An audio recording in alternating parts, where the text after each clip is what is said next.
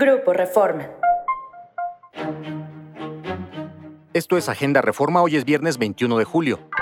Negocios. Negocian coyotes a deudos de Pemex. La elevada deuda que sostiene Pemex con sus proveedores dio paso a un negocio paralelo que opera en la clandestinidad.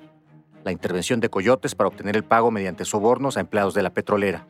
En un café cerca del malecón de Ciudad del Carmen, Campeche, el gerente de una compañía naviera muestra una lista de 26 empresas a las que Pemex les debe dinero. La captura de pantalla va seguida de un mensaje de WhatsApp. Les puedo ayudar a que les paguen por si conoces alguna y tenga interés. Pemex es la petrolera más endeudada del mundo. A finales de marzo debía a sus contratistas casi 15 mil millones de dólares. Este retraso ha generado una industria de intermediarios que a cambio de un 6% o hasta un 12% ofrecen resolver los impagos. Ciudad. Denuncian a Xochitl siete años después. La senadora Xochitl Gálvez fue denunciada por el morenista Víctor Romo por presunto enriquecimiento ilícito, corrupción, ejercicio abusivo de funciones y tráfico de influencias. Los hechos imputados ocurrieron hace siete años y hasta ahora que la panista es aspirante a la presidencia se presentó la querella.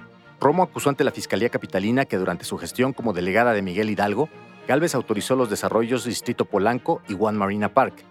Y cuando las constructoras comenzaron las obras, contrataron servicios de un par de empresas, Hightech y Omei, propiedad de la funcionaria. Nacional. Catean propiedades vinculadas a Alito. El domicilio de un presunto prestanombres de Alejandro Alito Moreno, líder nacional del PRI, fue cateado ayer por elementos de la Fiscalía de Campeche.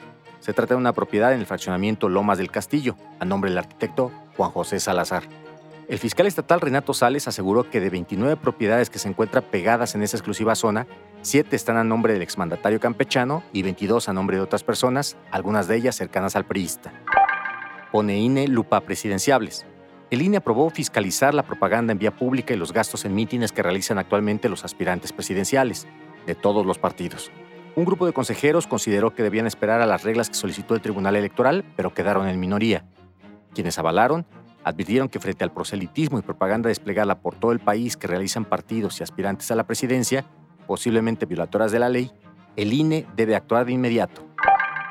Esto fue Agenda Reforma. Encuentra toda la información en la descripción y en reforma.com. Síguenos en las diferentes plataformas de Grupo Reforma.